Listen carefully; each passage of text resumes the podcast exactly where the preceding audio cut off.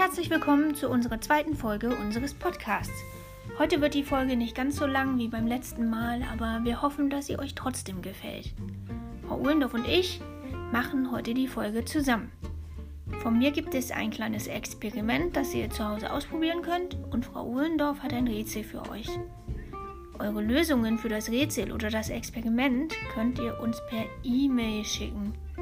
Am liebsten wäre es uns, dass ihr euch erstmal alleine darüber Gedanken macht und nicht gleich eure Eltern fragt. Falls ihr die Antworten nicht wisst, werden wir euch die Auflösungen beim nächsten Mal verraten. So, und da ich schon so viel geredet habe, kommt erstmal das Rätsel von Frau Ohlendorf.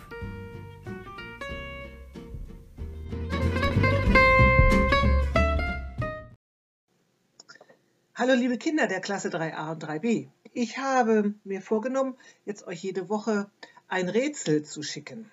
Und das Rätsel ähm, lautet diesmal, in welchem Garten wachsen keine Brennnesseln? Die Auflösung gibt es nächste Woche. Danke, liebe Frau Ohlendorf. Das Rätsel habe ich ja von dir schon vor ein paar Tagen bekommen, aber ehrlich gesagt weiß ich immer noch nicht, was die Lösung sein soll. Ich bin mal gespannt, ob die Kinder darauf kommen. Und nun folgt mein Experiment.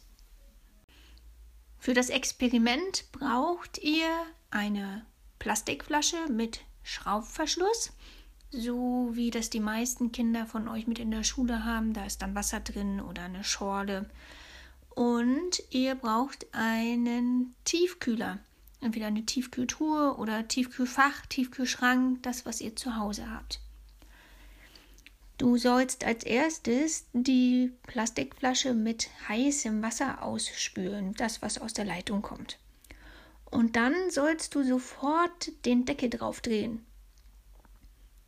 Danach legst du die Flasche in dein Eisfach oder Tiefkühler und wartest ab. Und dann passiert was mit der Flasche.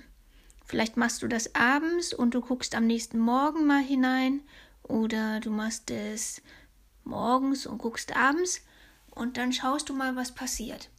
Und dann überlegst du dir, warum das mit der Flasche passiert ist.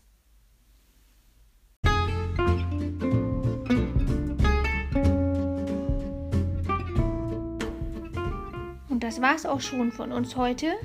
Wir freuen uns schon auf eure E-Mails und auf eure Antworten. Und die richtigen werden wir dann beim nächsten Mal vorlesen, welche Kinder das waren. Und wenn ihr da keine Lösungen findet, dann macht das nichts. Dann erzählen wir euch das einfach.